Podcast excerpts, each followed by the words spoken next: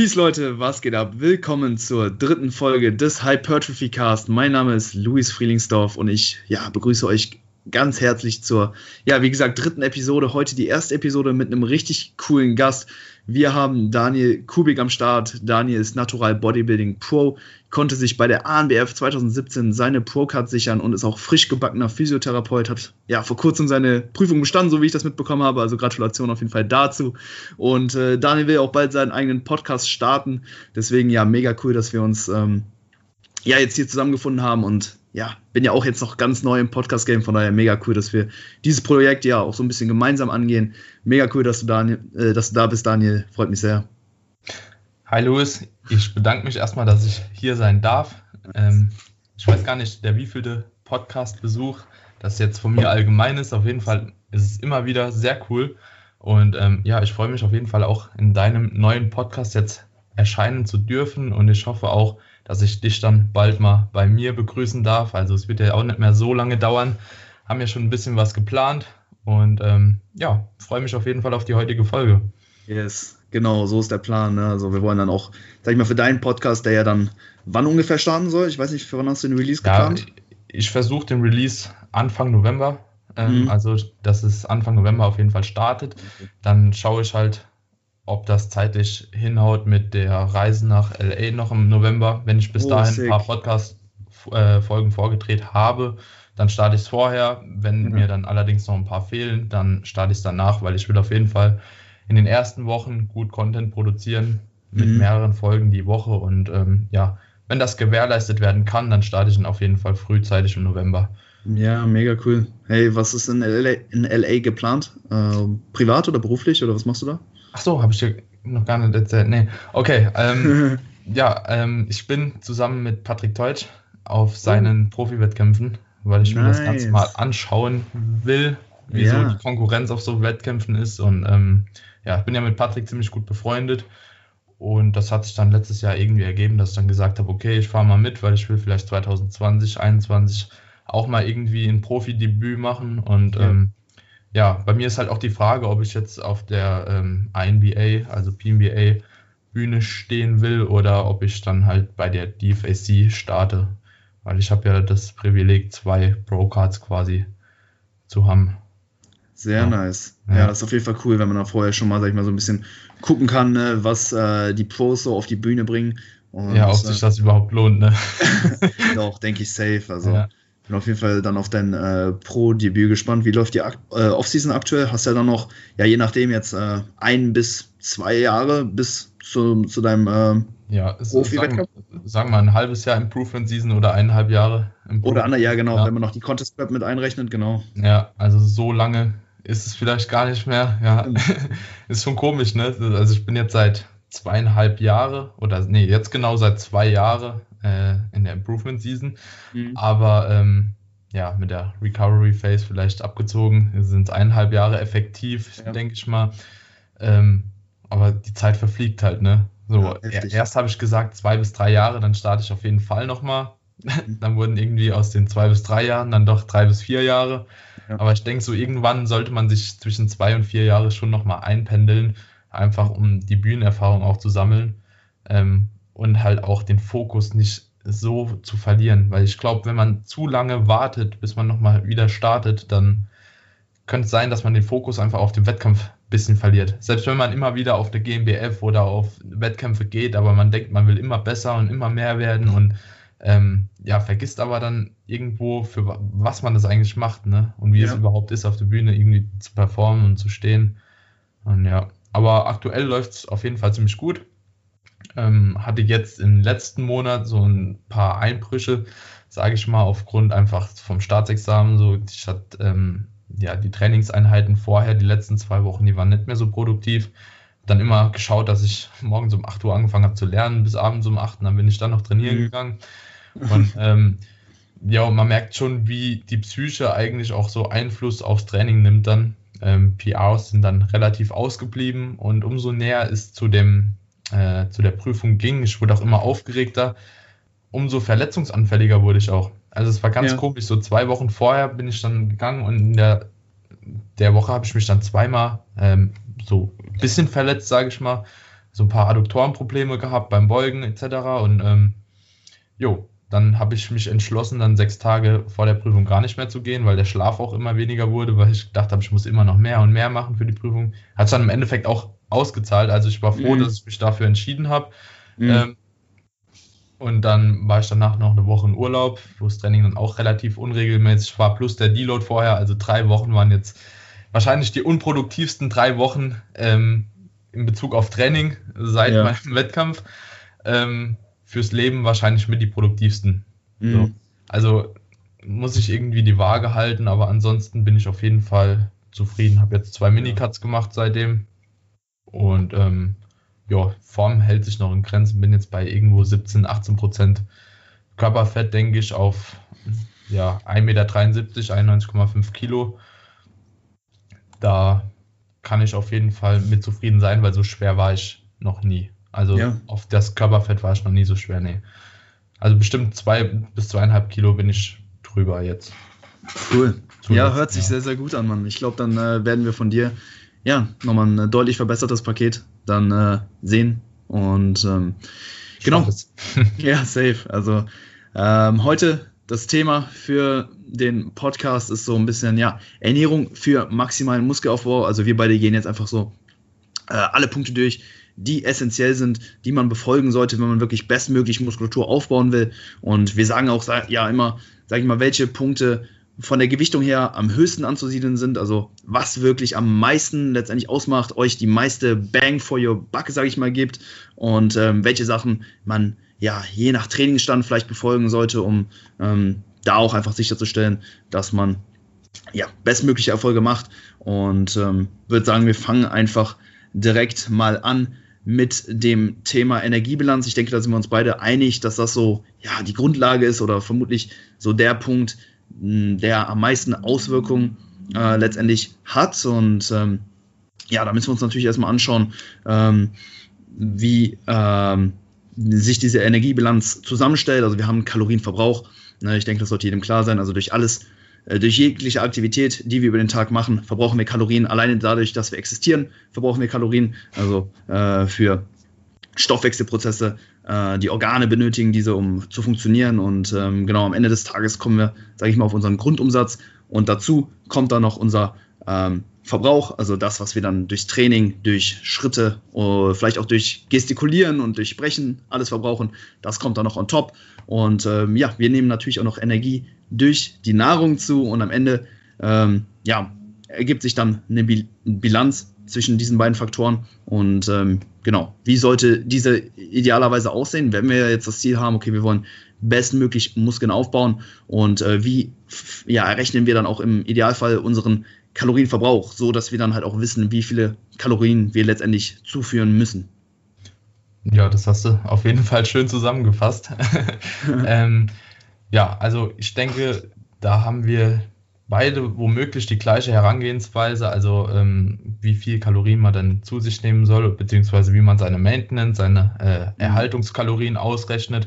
Ähm, ich mache es nicht mit einer Formel, ich weiß nicht, ob du mit irgendeiner Formel machst, nö. Nee. Ähm, ich denke, die einfachste Methode ist einfach, sich über einen gewissen Zeitabstand ähm, regelmäßig zu wiegen. Also ähm, angenommen, wir haben ja jetzt eine Periode von drei Wochen. Ja, dann ist es einfach sinnig, sich jeden Tag um dieselbe Uhrzeit zu wiegen und abends auch ungefähr zur selben Uhrzeit das letzte Mal zu essen.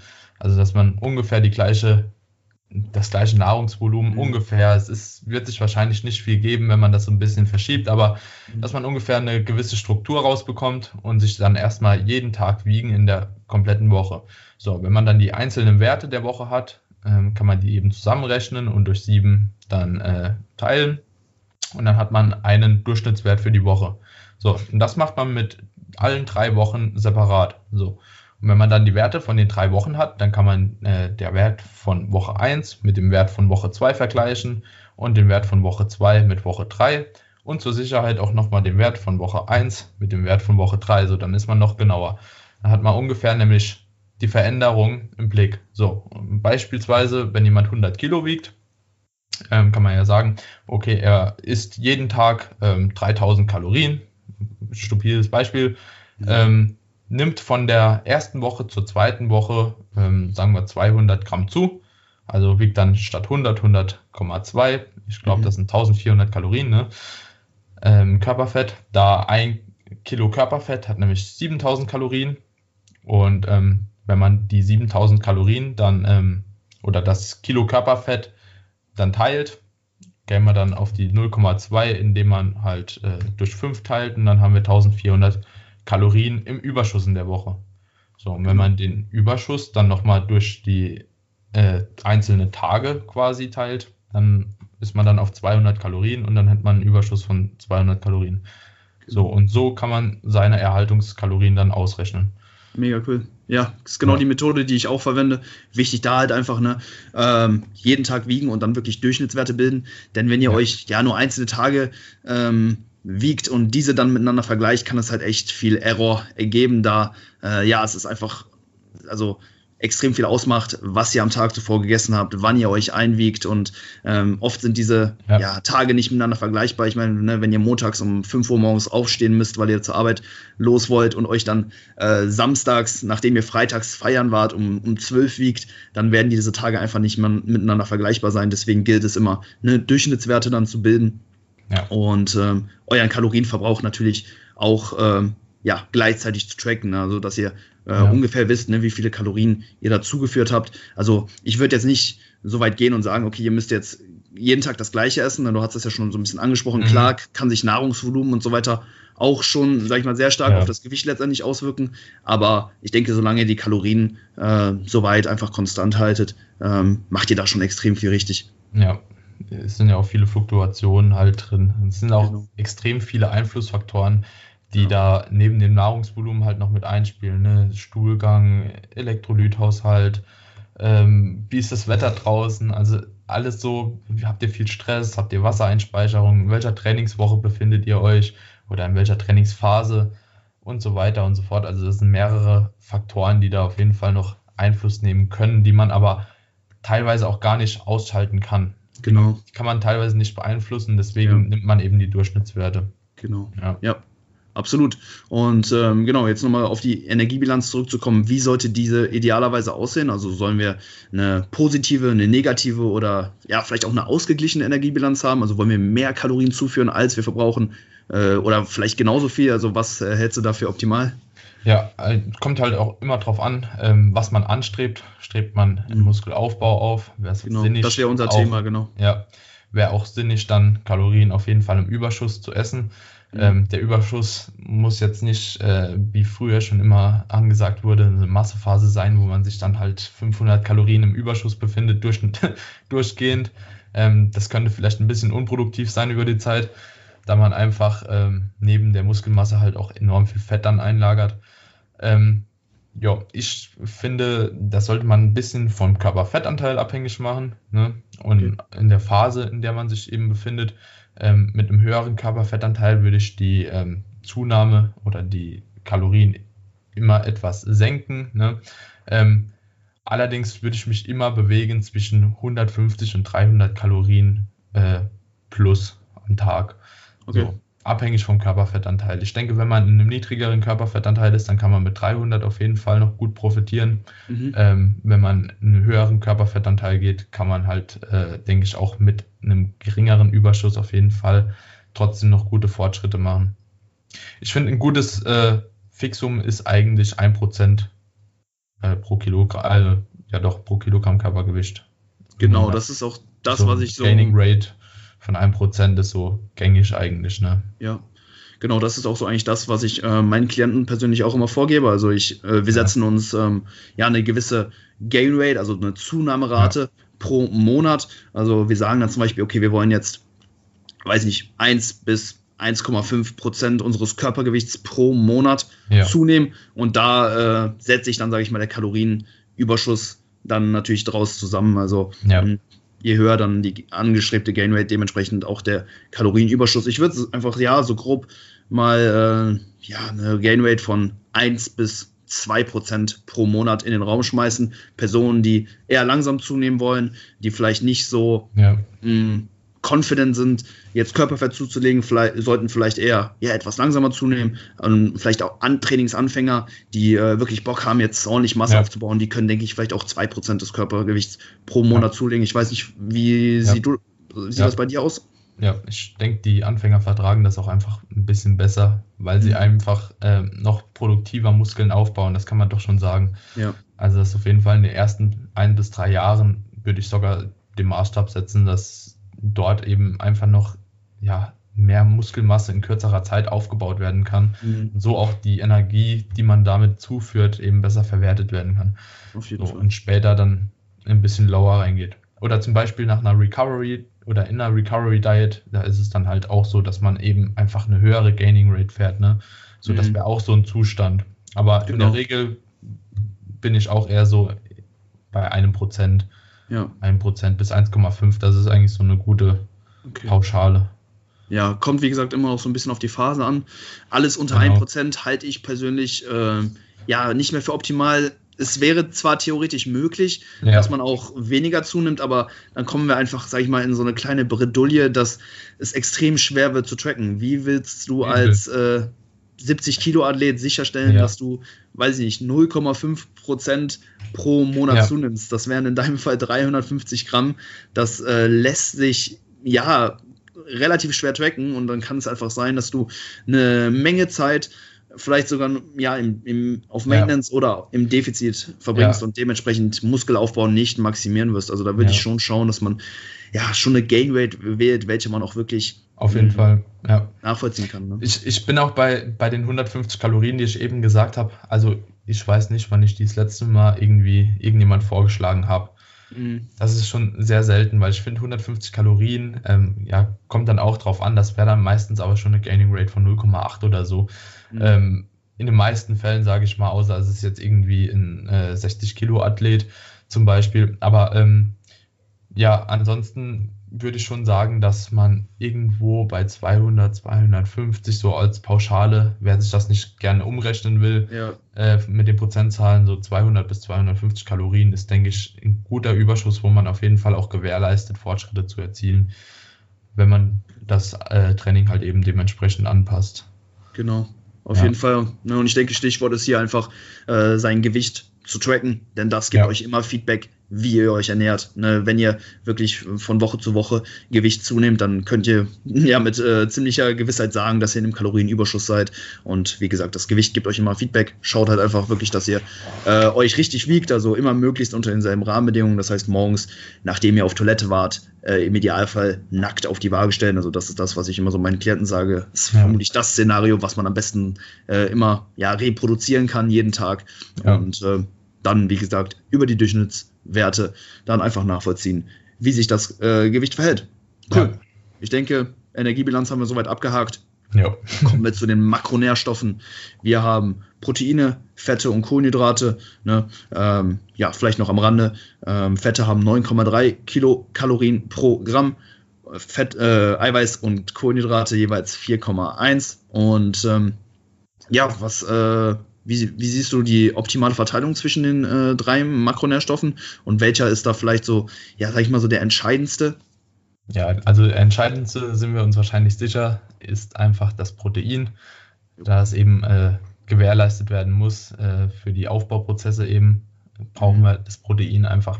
Ähm, inwiefern also wie hoch das Protein angesetzt werden sollte, das ist dann eben auch wieder von der Phase abhängig, in der man sich befindet und ich denke auch vom Körperfettanteil ein bisschen. Mhm. Und ähm, ja, also ich bin der Meinung, dass man auch in der Off-Season gar nicht so wenig Protein zu sich nehmen sollte, wie die meisten in der letzten Zeit irgendwie angeteasert haben oder immer wieder so mhm. angesprochen haben. Gab es ja auch ähm, ja, so ein paar Diskussionen, ob 1,6 Gramm pro Kilogramm oder sogar 1,4 habe ich mal gehört für Muskelaufbau. Mhm. mhm. Bin ich aber ehrlich gesagt kein Fan davon. Ähm, ich bewege mich selbst persönlich immer über 2 Gramm. Immer, egal ob Diät oder Off-Season, weil ich einfach der Meinung bin, dass du, ja klar, du hast noch die Kohlenhydrate und die Fette. Ne? Ich komme mal schnell zum Fetten. Also Fette sollte man sich bewegen in der Off-Season wenn man es jetzt optimal sagen würde, zwischen 0, 0,8 und 1 Gramm pro Kilogramm Körpergewicht würde ich einfach mal als optimal bezeichnen. Alles, was da drüber geht, kann man halt machen in der Offseason, muss man aber nicht, weil man mhm. dafür halt eben einen anderen Makronährstoff wieder reduzieren muss. So, und sagen wir mal, man geht auf 1,5 Gramm Fett, so, dann da die 9,3 Kilokalorien pro äh, Gramm halt schon extrem viel sind, ähm, nimmt man sich dann natürlich auch die Kapazität bei anderen Nährstoffen. So. Ähm, deswegen würde ich bei Fett einfach zwischen 0,8 und 1 Gramm bleiben. Da fühle ich mich auch einfach von meiner Ernährung her am wohlsten. Vom Verdauungssystem her muss ich auch sagen, komme ich da ziemlich gut klar. Und bei ähm, ja, Kohlenhydraten sagt man dann ja den Rest. Ja, alles, was übrig bleibt, nimmt man dann in Form von Kohlenhydraten auf. Und angenommen, man hat halt ähm, ja, 200, also bei dem 100 Kilo Athlet wieder, ja, ich würde dann sagen, bei dem 100 Kilo Athlet 225 Gramm Protein. Mhm. Wäre so ähm, meine Vorstellung in der Offseason, wo er sich ungefähr bewegen soll, ob das jetzt 210 oder 240 dann an dem Tag sind. Das wird dann nicht so ausschlaggebend sein. Ähm, allerdings ist es halt so, dass man ja, bei zum Beispiel 4000 Kalorien kann man dann noch etlich viele Kohlenhydrate essen. Ne? Mhm. Also der hat 100 Gramm Fett, kann man sich halt dann ausrechnen, 930 Kalorien, der hat 225 Gramm Protein, das sind dann auch ja, knapp über die 1000 und dann ja. hat er noch 2000 Kalorien ungefähr, um Kohlenhydrate daraus zu ziehen und das sind safe immer dann Gramm. über 500 Gramm, ja. ja. Und ähm, wenn man jeden Tag 500 Gramm zu sich führt, so, ich glaube, dann ist es auch nicht so schlimm, ob das jetzt mal 450 sind oder ähm, 475. Deswegen gehe ich lieber mit dem Protein sicher, dass ich auf jeden Fall alle anabolen Prozesse quasi gewährleiste. Dadurch, dass immer genug zur Verfügung ist, ich immer meine MPS stimulieren kann, so wenn ich es will, ne? Und dann äh, auch auf nichts verzichten muss. So. Ja. ja.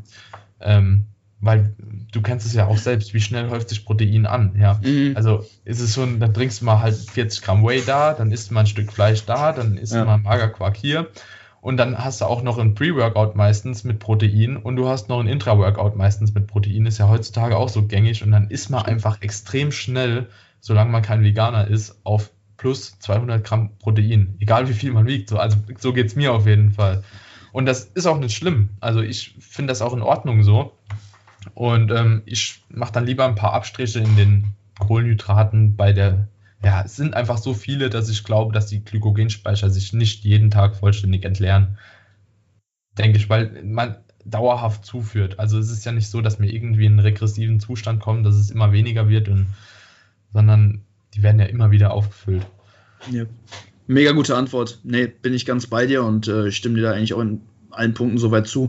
Äh, bezüglich den Proteinen sehe ich das ganz genauso. Also unter zwei Gramm äh, gebe ich eigentlich niemanden, auch jetzt nicht im Kalorienüberschuss, äh, vor allem bei Personen, die eventuell ja einen extrem hohen Kalorienverbrauch äh, haben. Also jetzt hast du ja gerade schon angesprochen, ne, die dann irgendwie ja so über 500 Gramm Carbs pro Tag essen müssen, muss man auch noch bedenken, dass alleine durch die Kohlenhydrate noch ähm, einiges an Proteinen zusammenkommt und ja. dieses Protein aber, ja, sage ich mal, von der Qualität her nicht so hoch anzusiedeln ist wie jetzt genau. äh, das Protein ja. aus einer hochwertigen Quelle. Das heißt, ne, wenn wir jetzt alleine 300 Gramm äh, Nudeln pro Tag, sage ich mal, essen, dann haben wir alleine da schon unsere 40 Gramm Protein. Äh, aber ja, sage ich mal, das Protein aus äh, Nudeln ist halt von dem, vom Aminosäureprofil einfach nicht so hochwertig wie jetzt ne, zum Beispiel Milchprodukte, Fleisch ja. oder was auch immer. Deswegen ähm, ja. ja macht es da vielleicht auch Sinn, einfach die Proteinmenge ein bisschen zu erhöhen, äh, genau. auch wenn genau. man sich im Aufbau findet.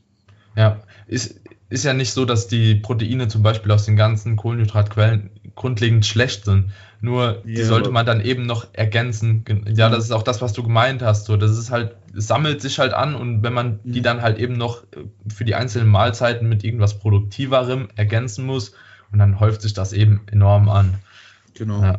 Ja, Stichwort ist da halt ne, so Muskelprotein-Biosynthese, die wird halt durch die Aminosäure Leucin äh, stimuliert, da kommen wir aber gleich nochmal zu sprechen. Und ähm, ja, ansonsten zu Kohlenhydraten und Fetten. Äh, Fette sind, denke ich, immer ein ganz cooles Tool, um halt möglichst einfach viele Kalorien reinzubekommen also wenn, wenn ihr jetzt struggelt, auf euren Kalorienwert zu äh, kommen, den ihr benötigt, um eure Gain Rate, sag ich mal, einzuhalten, ja, dann macht es vielleicht auch Sinn, da einfach ein bisschen mehr Fett zu konsumieren, einfach um, ähm, ja, wie gesagt, eine kontinuierliche Gewichtszunahme zu gewährleisten, denn es macht definitiv keinen Sinn zu sagen, okay, ich will jetzt die Fette äh, geringer halten, aber äh, ihr trefft die Kalorien dafür nicht. Ne? Also da müsst ihr halt mhm. natürlich immer schauen. Wir haben jetzt auch gesagt, Energiebilanz ist so das Wichtigste. Das heißt, ähm, die Makronährstoffe so anzupassen, dass ihr eure Energiebilanz trifft, ist auf jeden Fall äh, ja sehr zielführend. Ansonsten ähm, im letzten QA habe ich auch so ein bisschen ja, so diesen High Carb, Low Fat Approach angesprochen, ähm, dass der auch so ein paar äh, Vorteile birgt. Ähm, wie gesagt, aber hier ist auch ähm, ja immer so die Frage, ne, ähm, wie der Trade-off da aussieht. Also wenn wir ja. jetzt wirklich relativ low mit den äh, Fetten gehen, dann wird die Mahlzeit, äh, den, nicht die Mahlzeit, sondern die Nahrungsmittelauswahl einfach sehr gering. Ne? Also die Sachen, die wir dann letztendlich essen können, ähm, ja, kann man an einer Hand abzählen. Ne? Also dann ja. ist halt nichts mehr mit äh, Pizza, Eis oder äh, Burger. Mhm. Da wird es dann auch relativ schwierig. Aber ne, soweit denke ich, haben wir da auch alles gecovert. Hast du noch irgendwas zu Proteinen oder Fetten oder so? Ja, ich würde halt, wenn man die ähm, Makronährstoffe an sich sieht, wenn man wirklich was, ja, wenn man spielen will, dann eigentlich nur zwischen Kohlenhydraten und Fetten. Die genau. Proteine würde ich Proteine safe auf jeden Fall ähm, immer konstant halten und die ist, sind meiner Meinung nach schon fast genauso wichtig mhm. wie die Kalorienbilanz überhaupt. Also ihr braucht immer einen gewissen Anteil an Protein. Auf jeden Fall, ähm, wie groß der Anteil ist, also da gibt es wirklich verschiedene Nachweise, ob das jetzt bei 1,4 wurde teilweise wirklich schon erkannt, dass wenn der Überschuss groß genug ist und die Proteinquellen dann gut gewählt sind, dass man da halt auch schon Erfolge machen kann. Aber um mhm. einfach sicher zu gewährleisten, würde ich einfach immer plus zwei Gramm fahren. Ja. Und ähm, dann eben in einem gewissen Überschuss und den Kohlenhydraten und Fetten, wenn du das schon angesprochen hast, dann kann man da eben so ein bisschen hin und her spielen. Genau. Ja, ja, absolut. Und ich denke, ähm, dass man, wenn man ähm, ja seine Proteine und seine Kalorien trackt, schon extrem viel richtig macht. Also im Prinzip, wenn ihr Anfänger seid und ähm, ja, sage ich mal, einfach nur die Basics abdecken wollt, dann macht ihr mit ähm, Kalorien und Protein einfach schon extrem viel richtig, richtig und äh, ihr könnt dann letztendlich das Verhältnis zwischen Fetten und Kohlenhydraten ja so ein bisschen Freestyle gestalten. Also wenn ihr, wie gesagt, ne, einfach schaut, dass ihr eure 2 Gramm Protein mh, mm, pro Kilogramm Körpergewicht pro Tag reinbekommt und einen kontinuierlichen Kalorienüberschuss gewährleistet, dann könnt ihr im Prinzip jetzt schon ausschalten und äh, ihr werdet vermutlich ziemlich gute Erfolge erzielen. Aber wir gehen jetzt natürlich noch ein bisschen weiter in die Materie rein und äh, sprechen jetzt noch so ein paar Punkte an, die jetzt natürlich von der Wichtigkeit her ja äh, nicht mehr ganz so hoch sind. Ihr könnt euch das so ein bisschen wie die wie eine Pyramide vorstellen. Also unten haben wir, wie gesagt, Energiebilanz, danach kommen Makronährstoffe und jetzt gehen wir noch auf äh, Mikronährstoffe und anschließend noch Mahlzeiten, Timing und Frequenz ein. Das sind so letztendlich die Punkte, die euch nochmal ein paar Prozent mitgeben und ähm, ja, je nachdem, was euer Ziel ist, also wenn ihr wirklich sagt, so ich will mit der Ernährung das Bestmögliche rausholen und äh, ja, optimalen Muskelaufbau wirklich gewährleisten, dann macht es auf jeden Fall noch Sinn, jetzt weiter zuzuhören und auch die letzten Punkte nochmal so ein bisschen äh, äh, ja, zu berücksichtigen. Aber sei einfach dazu gesagt, ne, dass ihr, sage ich mal, mit Kalorien und Protein schon extrem viel richtig macht. Wie, ich weiß nicht, wie siehst du das? Ja. Ja. ja. Das Gut. ist auch das, was ich Kennst du bestimmt auch, wenn man einen relativ schwierigen Klienten hat, der viel im Leben zu tun hat, äh, mhm. viel unterwegs ist und so weiter und so fort. Ich gebe dann immer mit Protein und Kalorien. Ja. Protein, Kalorien und natürlich das Training halt. So, ja. und der Rest ist erstmal nebensächlich. So, mhm. also das macht 80 Prozent, oder? Also ich kann Safe. mir nicht vorstellen, Safe. dass es weniger ist. So, nee. Wahrscheinlich sogar noch mehr. Wahrscheinlich. Ja. Auf jeden Fall. Und ähm, ja, man kann dadurch vermutlich auch eine deutlich höhere Lebensqualität erreichen. Also ich persönlich mache es ja. zum Beispiel so, wenn ich ein soziales Event habe, mit der Freundin essen gehe, äh, die Jungs vorbeikommen und wir grillen, dann ähm, gucke ich an dem Tag eigentlich nur, dass meine Proteine irgendwo stimmen. Ne? Und das, ja. sage ich mal, ne, wie gesagt, wenn man da einfach so ein paar Gewohnheiten fest implementiert hat, also Protein rund ums Training, ähm, ja. ne, hast ja schon vorher angesprochen, dann summiert sich das über den Tag eh easy. Und dann schaue ich einfach nur noch, dass ich auf meine Kalorien halt roundabout komme ja. und ähm, das Verhältnis von Kohlenhydraten und Fetten dann einfach ja so da hinfallen ja. lasse, wo es halt hinkommt und ja. den, den, Tag einfach wirklich genieße. So kann man dann auch wirklich eine hohe Lebensqualität einfach gewährleisten. Ja. Und wenn ihr euch das so schon zur Regel macht, eigentlich immer ein gewisses Maß an Protein zu essen und auch normalerweise im Alltag darauf achtet, dass ihr mit dem Fetten immer ungefähr plus minus ein Gramm seid und den Rest an Kohlenhydraten esst, dann werdet ihr meistens auch, wenn ihr das intuitiv macht, gar nicht so große Ausreißer haben. Dann ja. kommt es vielleicht mal vor, je nachdem, was man essen geht, zum Beispiel bei Burger mit Pommes oder so, da eskaliert es meistens mit den Fetten, ja. wenn man dann noch ein Eis hinterher will zum Beispiel. So, dann hat man halt mal 1,5 Gramm oder so. Aber mhm. in der Regel bewegt man sich trotzdem, egal wie man das machen will, immer roundabout dem 1 Gramm. Ja. So, man weicht nie groß ab. Denke ich mir auch. So, das ist einfach die Routine. Ja, ja. extrem cool. Ja, nächster Punkt. Äh, Mikronährstoffe ist wahrscheinlich ja so ein bisschen unterschätzt von den meisten, vermute ich, weil Mikronährstoffe jetzt auch keine direkte anabole Wirkung haben. Also wir können jetzt äh, natürlich nicht sagen, dass ähm, Mikronährstoffe Muskelaufbau äh, direkt begünstigen, aber indirekt hat es definitiv äh, ja relativ große Auswirkungen, die ich auch nicht vernachlässigen würde. Ähm, ja. Denn ja, durch also dadurch, dass wir gewährleisten, dass wir eine ähm, ausreichend hohe Vitamin- und Mineralstoffzufuhr haben, können wir auf jeden Fall ähm, ja, äh, längerfristig oder ähm, generell einfach gesunder bleiben. Das heißt, weniger krank werden und somit auch weniger Tage im Jahr haben, äh, an denen wir nicht trainieren können. Also das äh, resultiert dann definitiv auch in mehr Netto-Gains, wenn man das so sagen kann. Also ja. je, je, weniger äh, Pausen wir bedingt durch Krankheit einlegen müssen, desto mehr Zeit, die wir produktiv im Training äh, verbringen können. Von daher Mikronährstoffe definitiv eine Sache, die man auch nicht vernachlässigen sollte, auch einfach für die Gesundheit, für die Langlebigkeit. Ja. ja ich denke, wir wollen alle irgendwie 100 Jahre alt werden im Idealfall. Äh, deswegen macht es da auf jeden Fall Sinn, ähm, auch einfach zu gewährleisten, dass wir ausreichend Mikronährstoffe zu uns führen. Meine Frage jetzt ja. an dich, Daniel, wie ähm, ja, versuchst du äh, oder wie deckst du täglich deinen äh, Bedarf an äh, Mikros ab? Ja, also ich, ähm, ich glaube, wir haben da auch wieder einen ziemlich ähnlichen äh, ja, Ernährungsstil, ja. ähm, sage ich mal. Ähm, ich esse auf jeden Fall jeden Tag aktuell. Äh, ich bin immer so ein Typ, ich wechsle das phasenweise irgendwie ab. Also, mhm. dass einfach nichts langweilig wird, aber das geht dann immer so drei Monat bis vier Monatsperiode und dann kommt irgendwie wieder was Neues reingeschneit, was mir dann ziemlich gut schmeckt. Ähm, aktuell ist es so, dass ich ähm, jeden Tag zum Beispiel ein Porridge esse mit Heidelbeeren, 200 Gramm und ähm, esse in der Regel noch zwei Kiwis mit Schale. ja, und ähm, so, ich, also erstens Heidelbeeren haben ein extrem hohes Mikronährstoffprofil, sowohl Antioxidantien als auch äh, die ganzen Vitamine sind extrem stark vertreten, Ballaststoffe und so weiter und so fort. Und genau das gleiche ist auch bei Kiwi. Ähm, Jeff Nippert hat ja mal so ein super Kiwi-Video gemacht. Ich weiß nicht, ob du es mhm. gesehen hast. extrem geil ähm, und auch eine extrem geile Frucht auf jeden Fall. Ja. Ähm, mit sehr viel Mehrwert, kann man schon so sagen. Die bietet euch auf jeden Fall sehr viel. Und bei Gemüse ist es tatsächlich so, ich habe mich eine lange Zeit auf Brokkoli versteift, weil es einfach einfach ist. Brokkoli, mhm. Mikrowelle ab, fertig. Äh, dann ja. roh essen. Vor allem in der Diät war das irgendwie so ganz gut möglich. Ähm, mittlerweile finde ich es irgendwie nicht mehr so geil, Brokkoli roh zu essen. Ähm, Mach's mir dann meistens einfach, wenn ich ähm, zum Beispiel eine Nudel oder eine Reisbowl mit allem Möglichen esse, dann ähm, probiere ich da einfach so ein bisschen zu mischen. Brokkoli mache ich mir immer rein, Paprika und Mais. Einfach um, ähm, ja, man kann schon sagen, mit der Farbauswahl so ein bisschen äh, zu variieren, weil ja, jede Farbe hat quasi ein paar andere Mikronährstoffe. Das kann man so nicht mhm. pauschalisieren, aber so ungefähr kann man sich das äh, ja ähm, so, so festhalten, dass überall, wo eine andere Farbe ist, auch ein bisschen was anderes drin ist. Ne?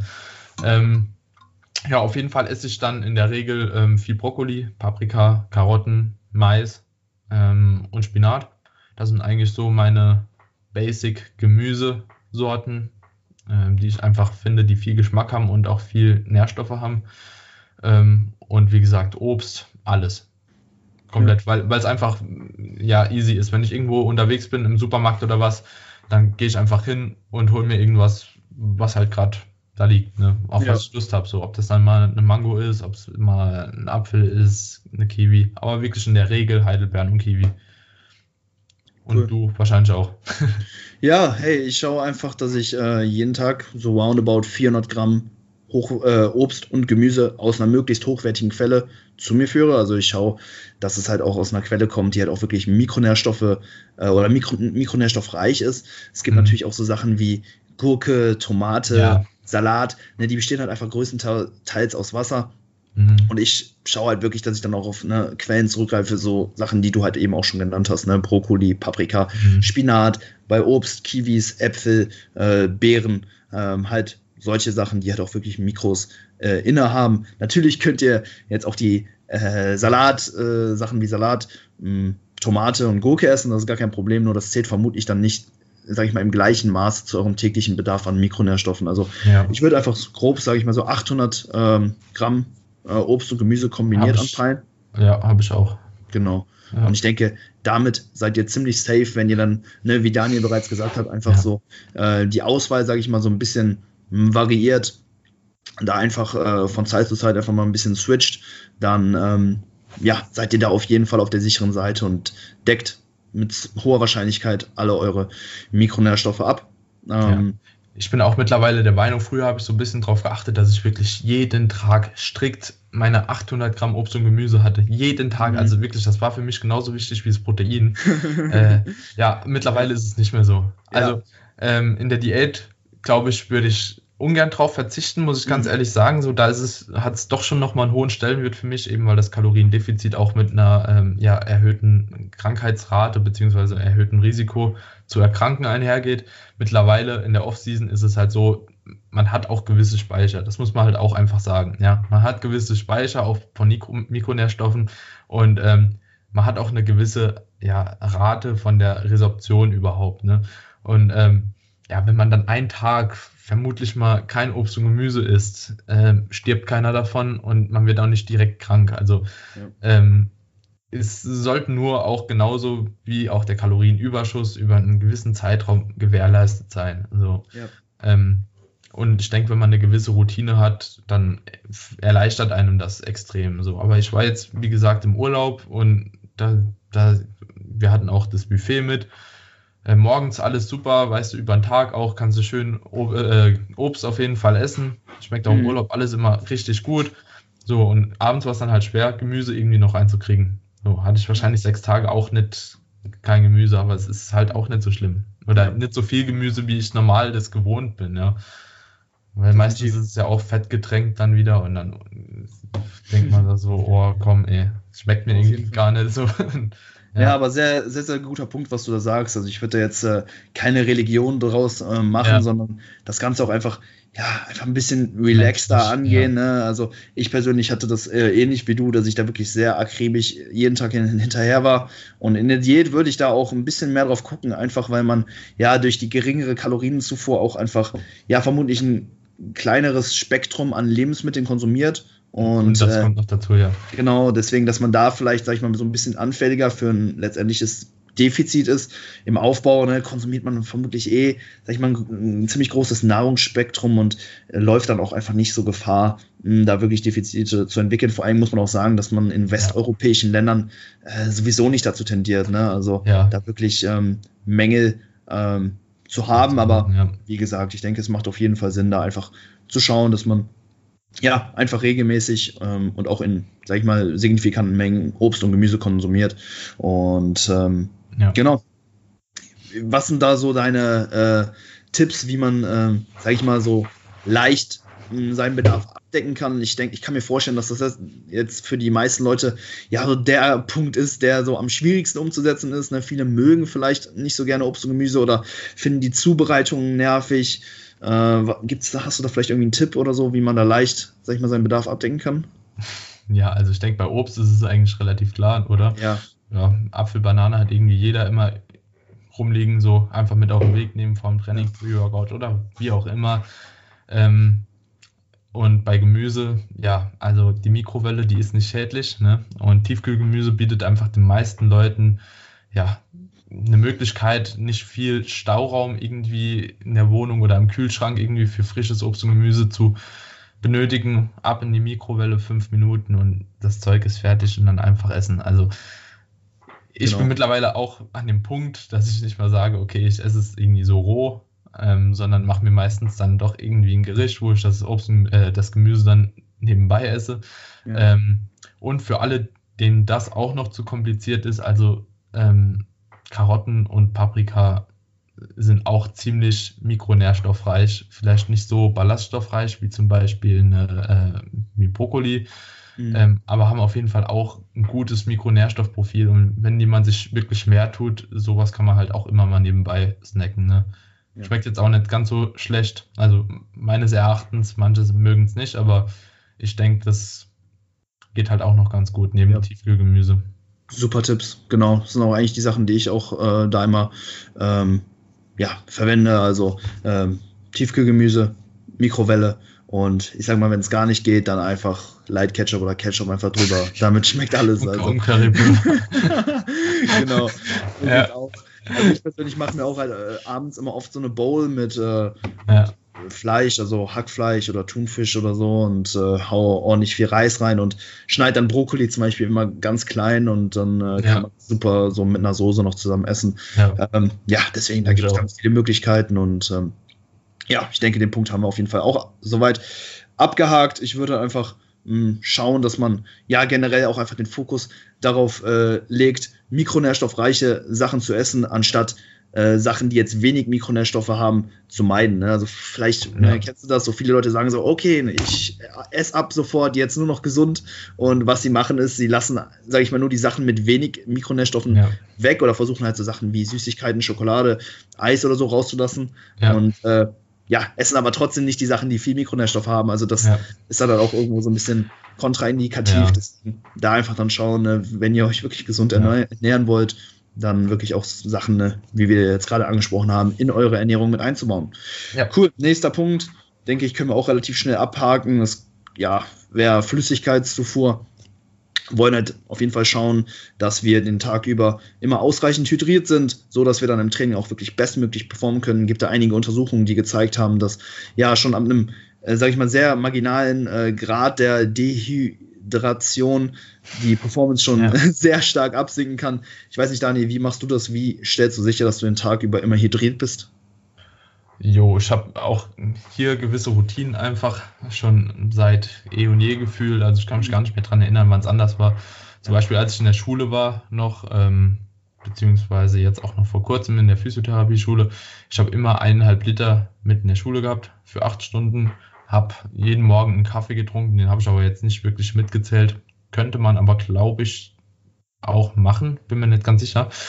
Ähm, auf jeden Fall, ja, dann geht es weiter mit einem Pre-Workout. Ne? Das ist immer ein halber Liter schon. Äh, dann habe ich Intra-Workout ähm, zwei Liter.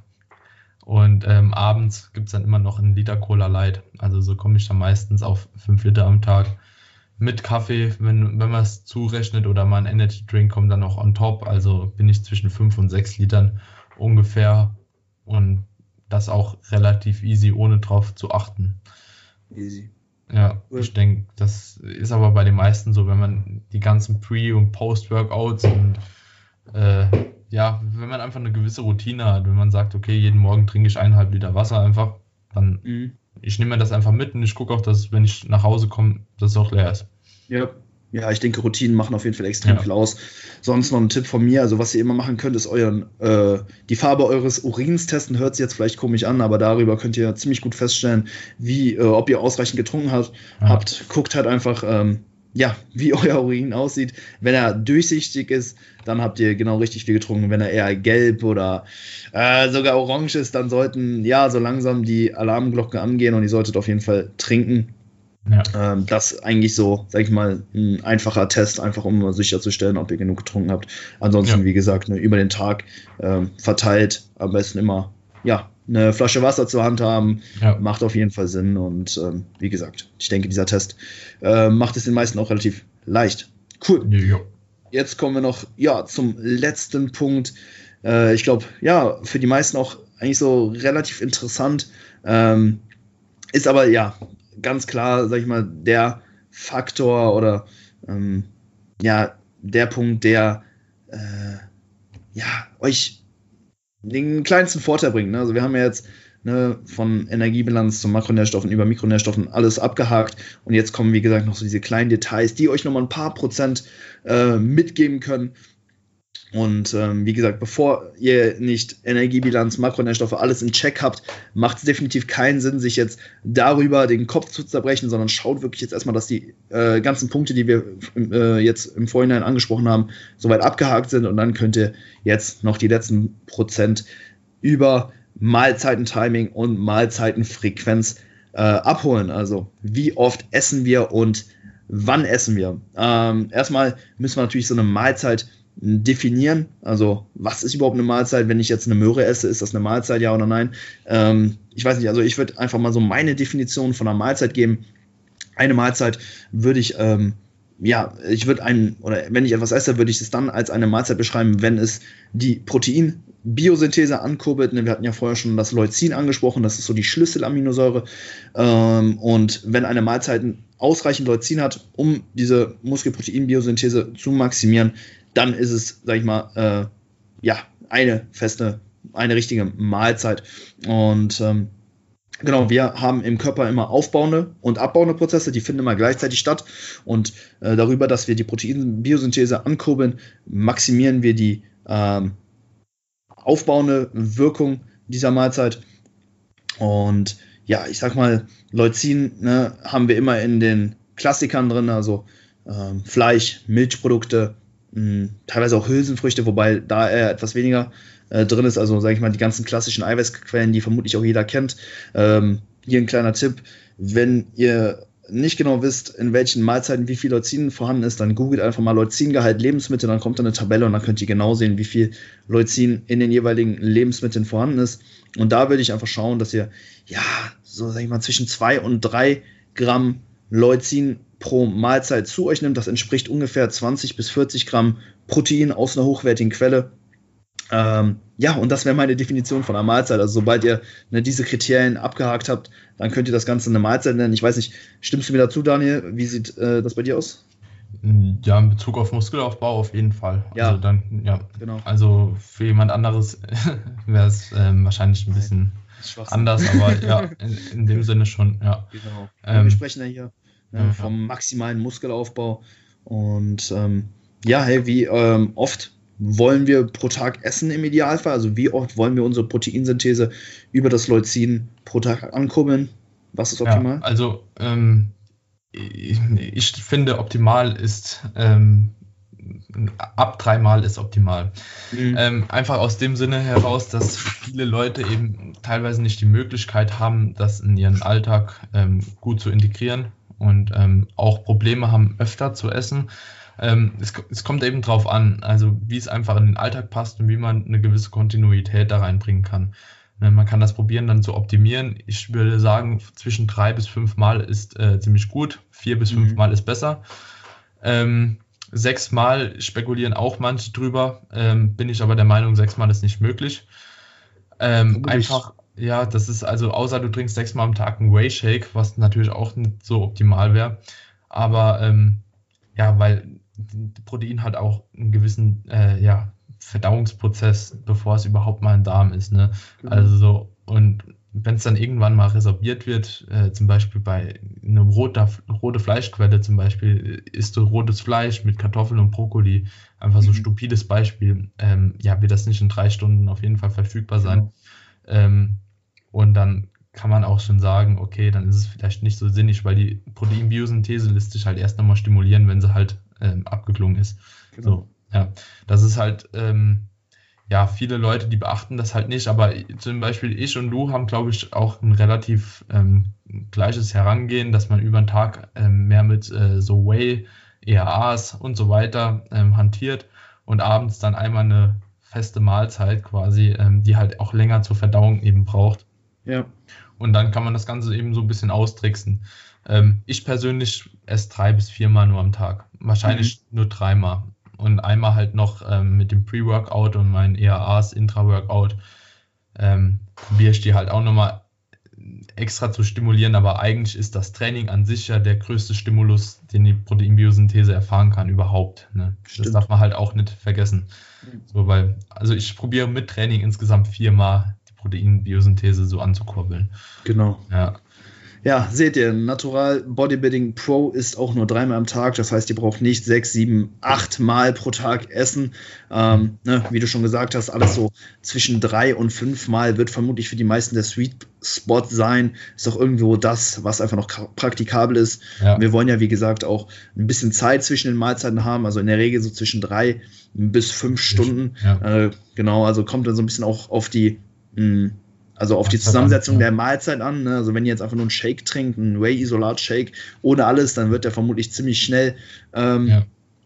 Äh, ja, absorbiert sein. Dementsprechend könnt ihr dann auch etwas früher dann die nächste Mahlzeit wieder zu euch führen. Ich würde da jetzt aber auch, ne, wie schon gesagt, jetzt gar nicht so einen großen Hehl drum machen. Schaut einfach, ne, dass ihr zwischen den Mahlzeiten immer so drei bis fünf Stunden in der Regel Zeit habt und dann denke ich, dass ihr da ja. wirklich auch wirklich das Beste äh, in der Hinsicht rausholt.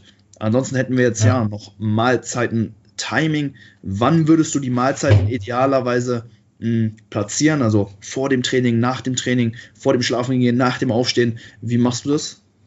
Ähm, gu gute Frage. Mach ich mir. ähm, Habe ich mir so auch schon lange gar nicht mehr so bewusst gemacht, äh, weil es ja. einfach drin ist.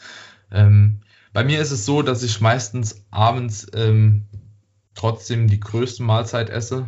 Also meistens habe ich dann ungefähr die Hälfte vom Kalorienbedarf am Tag habe ich dann in der Mahlzeit abends, mhm. so dass ich ähm, und ich gehe auch zwei Stunden danach direkt schlafen, eineinhalb bis zwei Stunden danach, weil meistens esse ich sehr spät, so 22 Uhr, äh, 22.30 Uhr und ähm, ja, dann habe ich die erste Mahlzeit am Tag tatsächlich auch nochmal zwei Stunden nach dem Aufstehen, erst zwei bis zweieinhalb Stunden. Ähm, ist das jetzt optimal, weiß ich nicht, aber aus dem Aspekt heraus, was ich eben gesagt habe, dass es eben einfach länger dauert, gewisse Sachen zu verdauen und ich eben viel Gemüse abends noch esse, viel Fleisch noch esse, ähm, fühle ich mich einfach wohler, wenn ich das morgens erstmal nochmal ein leichtes Hungergefühl bekomme, bevor ich direkt was nachschiebe.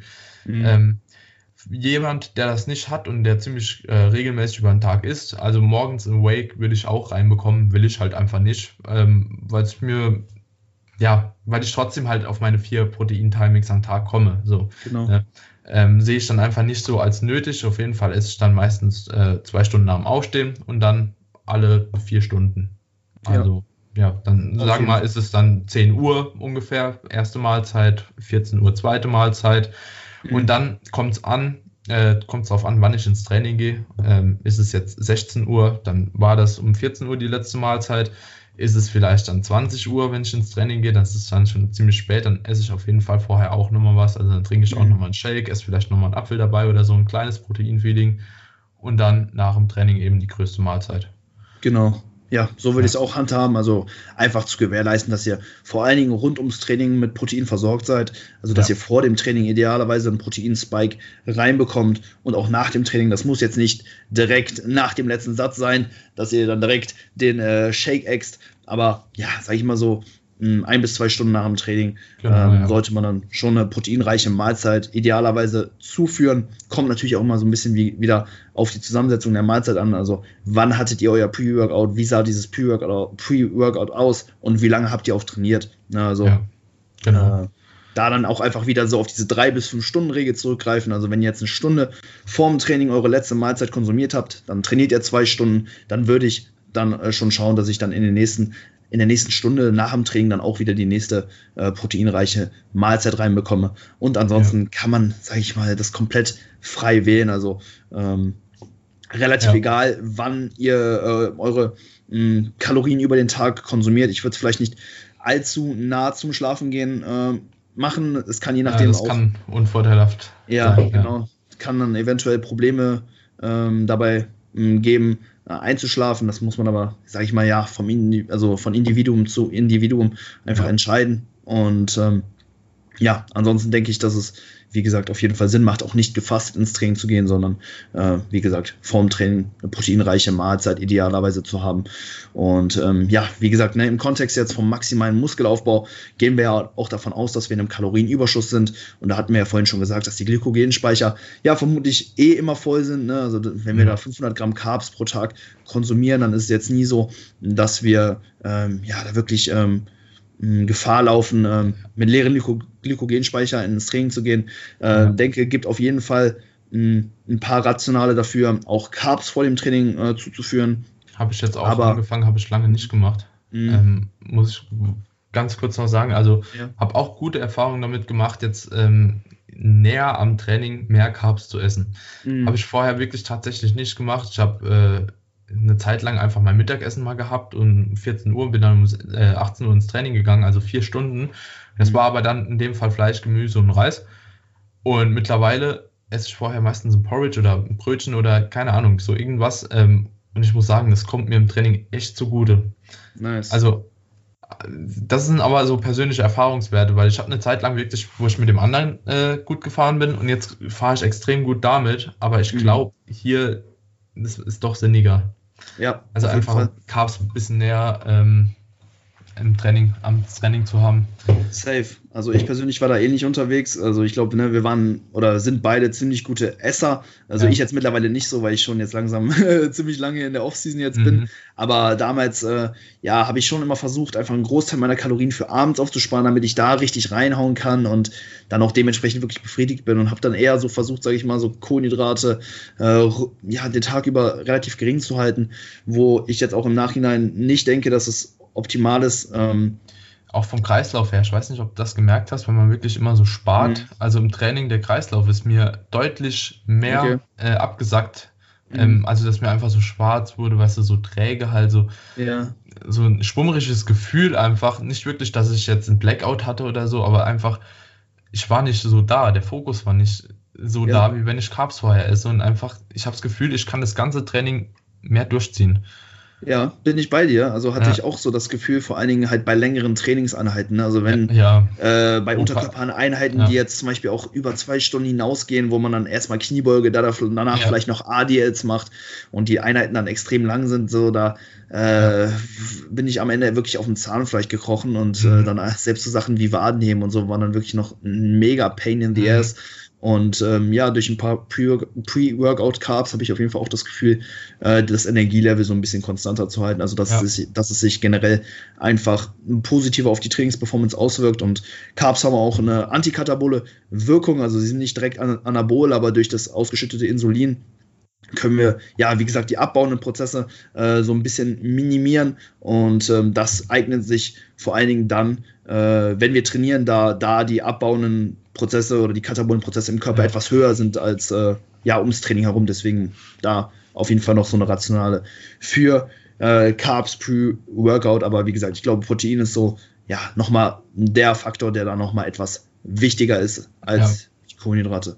Ja, cool. Ich denke, das ähm, Thema haben wir soweit auch ausgeschlachtet.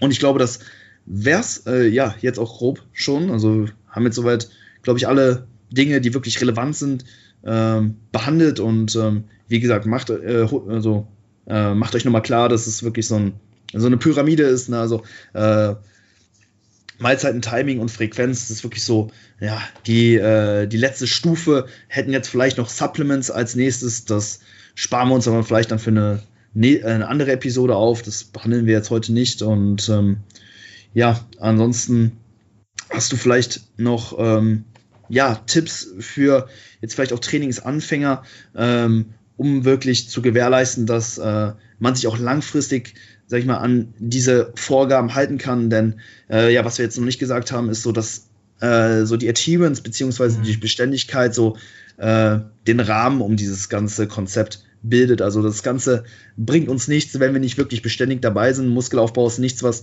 von heute auf morgen passiert. Und wir müssen da wirklich, sage ich mal, langfristig wirklich dabei bleiben. Von, daher macht es da auf jeden Fall Sinn, ne, einfach generell Strategien zu entwickeln, die ähm, für einen oder es einem ermöglichen, wirklich sich langfristig an diese genannten Punkte halten zu können. Hast du da mhm. vielleicht mh, hm, ja so einen Tipp oder so? Ja, also im Endeffekt sind das wahrscheinlich einfach die Routinen, die das Ganze so gewährleisten. Ne? Das ist das, was du schon angesprochen hast mit Strategien. Ähm, es gibt so gewisse Dinge, die man einfach jeden Tag beibehalten sollte. So, mhm. ich, also ich mache mir es immer ganz leicht, zum Beispiel als ich in der Schule war, habe ich jeden Morgen einen Shake und 400 Gramm Obst gegessen. So, ist leicht mitzunehmen, hat man schnell gemacht. Mittags gab es dann immer eine Mahlzeit vorgekocht, sodass ich abends einfach immer essen konnte, was ich wollte. So, wenn jemand das gefällt, dann kann er das auch einfach so machen. Weil das ist leicht, man hat wenig Aufwand, einmal in der Woche vorkochen, zwei Stunden vielleicht, und dann ist man durch für die ganze Woche Prep. Ja, ähm, andererseits kann man natürlich auch ähm, ja, jeden Tag dasselbe essen, sodass man irgendwie nicht darauf achten muss, dass man groß mhm. irgendwas zu tracken hat. Ähm, das hilft auch manchen. Und ähm, ja, ich würde auch eine gewisse Routine einfach reinbringen beim Abendessen. Also zum Beispiel, oder auch mit der Obst- und Gemüseverteilung. Ihr esst an einem oder an zwei Punkten euer Obst und an einem Punkt euer Gemüse. So, mhm. jeden Tag habt ihr immer gleich abgedeckt. Ähm, ihr habt immer die gleiche Uhrzeit, zu denen ihr esst. Ist so. Das ist also alles, was wir eben eigentlich schon besprochen haben. Und dann gibt es noch ja, ein gewisses Tool, das nennt sich If It Fits Your Macros, was ich auch sehr sinnvoll finde und zwar ist es so, dass ihr nicht nur Obst, Gemüse, Fleisch und Reis essen müsst, so wie es lange Zeit gedacht war, yeah. ähm, sondern ihr habt einen gewissen Spielraum, den ihr eben ähm, ja, für andere Lebensmittel äh, verwenden könnt. So, wenn die Basics ab, äh, abgedeckt sind, also eure 800 Gramm Gemüse, euer gewisses Maß an Protein und ähm, auch die Fette, die ihr braucht, wie Omega-3, also mit EPA und DHA, dann habt ihr eben ja eine gewisse Range, die ihr mit anderen Sachen füllen könnt. Ja. Man kann da, manche sagen 80-20, also 80% clean, 20% ähm, ja, dirty oder manche sagen 70-30. Ich denke, das ist ein bisschen vom Tag abhängig. Ne? Also manche Tage macht man komplett clean, andere geht man vielleicht ein bisschen mehr über die 30 drüber sogar. Ähm, aber dass man ungefähr sich in der Range bewegt. Und ähm, da ist auch dann wieder die Frage, was ist überhaupt clean und was ist dirty. Ne? Mhm. Eine Pizza ist für mich an sich clean. So. Also kann, kann ich so sagen, das sind Kohlenhydrate, das sind Proteine und das sind Fette. So, da ist, da sind keine Transfette drin, wo ich jetzt sagen würde, okay, das ist ähm, dirty. Ja. So, und da fängt es eigentlich bei mir an. Das Einzige, was wirklich schlecht ist, sind Transfette. Mhm, so, alles stimmt. andere ist irgendwie noch clean, wenn es halt ja. reinpasst. So, es bietet dir halt keine Mikronährstoffe, aber es ist clean. Genau. In dem Fall. Also so definiere ich das. So, denn deswegen schränke ich mich auch gar nicht mehr ein. Ja. Wenn jemand sagt, 80-20 trifft bei dir doch nicht zu, dann sage ich ja, aber warum? Was trifft nicht zu? So, ja. ja. 100 Prozent. Ja, also ich würde nicht so viel Pommes essen, ich würde nicht so viel Gebäck vom Bäcker essen. Ähm, so süße Teilchen etc. Und ansonsten könnte ich schon fast nicht viel Produkte essen, die richtig scheiße sind. Also ja. gibt wenig. Absolut. Sehr, sehr guter Punkt. Äh, also generell macht es da auf jeden Fall Sinn, nicht in gute oder schlechte Lebensmittel zu unterscheiden. Vielmehr würde ich einfach schauen, was, welche, Mikro, äh, welche Lebensmittel sind mikronährstoffreich und welche sind mikronährstoffarm. Und ähm, ja, wenn wir uns anschauen, dass wir letztendlich nur aus zwei Gründen, sage ich mal, essen. Also einmal, um essentielle Nährstoffe abzudecken und einmal, um ja, Energie zu haben für Aktivitäten. Dann äh, ja, wollen wir einfach schauen, dass wir, sage ich mal, unseren Bedarf an Mikronährstoff abdecken und wo wir dann letztendlich unsere Energie rausziehen, ist dann äh, ja irrelevant eigentlich fast ja. schon. Da dann einfach schauen, ne, dass so Sachen wie Transfette, ne, also so frittierte Sachen oder so, dass man da vielleicht nicht zu sehr eskaliert. Also jetzt nicht jeden Tag, äh, weiß ich nicht, den 20er Bucket bei KFC oder so sich reinpfeift. Mhm. Das habe ich persönlich früher sehr, sehr gerne gemacht. und äh, ja, ey, dann seid ihr schon auf der sicheren Seite und ähm, ja. wie gesagt, da wirklich nicht so ein Schwarz-Weiß-Denken an den Tag legen, sondern ne, da einfach schauen, dass ihr die Mikros abdeckt und danach ist a carb is a carb. So, ob es jetzt aus Reis oder aus äh, Cornflakes oder Gummibärchen kommt, ist für den ja. Körper letztendlich egal. Er entscheidet nur, äh, ja, das Endprodukt ist letztendlich immer Glucose, also egal welches, äh, welche Art von Kohlenhydrate ihr dem Körper gebt, das Endprodukt wird Glucose sein. Dementsprechend, ähm, genau, konsumiert halt einfach Sachen, die euch schmecken und welche euch ja, diese ganze Ernährungsherangehensweise auch leicht machen, denn wir wollen ja das jetzt idealerweise über die nächsten 10, 20 Jahre machen, um äh, ja, das Beste in Sachen Muskelaufbau rauszuholen. Und ich, ich glaube, ja, wir haben das Thema auf jeden Fall gut behandelt. Ich hoffe, ihr konntet alle äh, was mitnehmen. Und ja, wenn dem so sein sollte, dann würden wir uns mega darüber freuen, wenn ihr den Podcast teilt, den bewertet, einen Kommentar da lasst oder ja, je nach Plattform, äh, ja, was auch immer dann macht. Also äh, werden wir auf jeden Fall sehr feiern. Daniel, wo können die Leute dich finden? Erzähl mal, wo bist du aktiv? Äh, wo produzierst du äh, Content? Wo können die Leute dich finden? Ja, also derzeit immer noch nur auf Instagram. Ähm, Daniel KBK unterstrich, also ganz easy, alles klein geschrieben. Und ja, je nachdem, wann der Podcast erscheinen wird, eventuell auch ähm, demnächst dann auf iTunes, Spotify und so weiter und so fort, yeah. noch YouTube. Aber ähm, ja, das wird sich dann zeigen, wann er online geht. Ne? Mega cool. Bin auf ja. jeden Fall auch dann auf dein Podcast-Format gespannt. Und äh, ja, so eine Sache, die wir äh, jetzt noch machen, ist, äh, ich weiß nicht, ob du das weißt, aber ich habe so eine ähm, Podcast-Playlist bei Spotify. Da packe ich dann jede Folge einen äh, Song drauf, also den man dann zum Beispiel gerne äh, beim Training hört. Also den äh, der einen ordentlich dann pusht bei einem Topset Kniebeugen oder so. Hast du einen Track, ja, den du auf die Playlist packen würdest, irgendeiner, irgendeinen Track, den du richtig gerne im Gym hörst? Ähm, ja, also vorwiegend nur Deutschrap, ne? Bei ja, mir. Nice. Ähm, ja, feier ich. Ich finde ganz geil von Azad Detona äh, Detonation. Okay. Oder auch von Skillet Hero. Skillet, ah, das ist aber ja. mehr so Rock, ne? ja, das ist halt Rock. Also ich bin tatsächlich beim, Tra ja, bei, beim Training bin ich echt, ähm, also entweder voll Rock mhm. oder richtig asozial Deutschrap. Nice. Also so ein Zwischending gibt es bei mir irgendwie fast ja. gar nicht im Training. Ja. So, und Rock höre ich so gar nicht. Ne? Ja, Deutschrap so, so asozial komplett höre ich so eigentlich auch im Alltag nicht, aber so im Training ja. hat schon Geht was. Klar, ne? Ja, ja, cool. Ja, dann äh, sollen wir äh, Hero von äh, Skillet draufpacken? Nice, ja. weil dann hätte ich auf jeden Fall einen asozialen Track am Start. Äh, das wäre von Haftbefehl von Bezirk zu Bezirk. Kennst du den? Ja. der ist asozial und äh, ja, der geht beim Training auf jeden Fall gut rein. Von daher äh, kommen die beiden Tracks dann auf die Playlist. Checkt ähm, das Ganze in den Show Notes ab, da ist die Playlist verlinkt und genau, werde mir dann auf jeden Fall äh, Skillet dann gleich beim Training geben. Ich habe ja, gleich noch äh, Kniebeugen äh, ein, mit einem AOA auf dem Plan. Und ähm, macht Spaß. Ja, da brauche ich auf jeden Fall einen Song, der gut pusht. Ansonsten steht jetzt am Wochenende noch die GNBF an. Da sehen wir uns dann ja auch in Siegen. Bist du hyped? Ich bin hyped. es wird nochmal Zeit, Motivation zu tanken. Fall. Nee, bin auch ja. gespannt. Dann sehen wir uns da wieder. Und ja, hey, vielen Dank, dass du auf dem Podcast warst. Mega cool. Erste Episode mit einem Gast. Ich glaube, haben wir ganz gut hingekriegt soweit. Und hoffe, ja, auch ihr, dass ihr was mitnehmen konntet und dass jetzt ja so das Thema Ernährung für euch soweit klar ist. Ansonsten hören wir uns äh, nächste Woche Sonntag. Ich wünsche euch ja noch einen wunderschönen Tag und wir hören uns. Macht's gut. Bis dahin. Ciao, ciao. Ciao, ciao.